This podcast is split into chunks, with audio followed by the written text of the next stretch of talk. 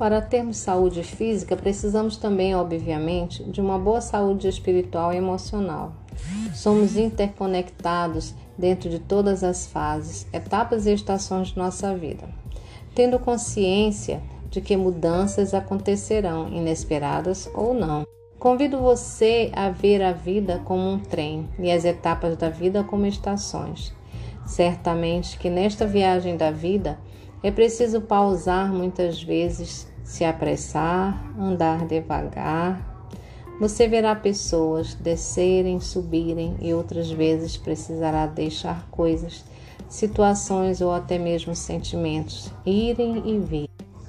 Olha, olha o trem por detrás da montanha. Olha, olha o trem.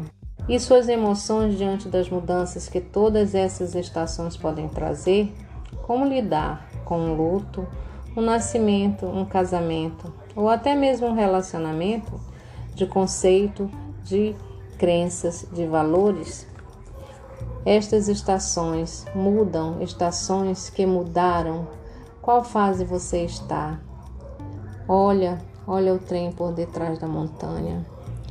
Se não for agora, até às 11 horas, não será.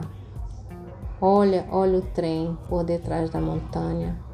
A primeira estação. A vida é como o trem bala. Olha a estação derradeira, aonde para o trem a vida é uma viagem. Repetidamente ou linearmente, nossa vida não é linear, ela é dinâmica, ela tem voltas e vindas, vindas e voltas.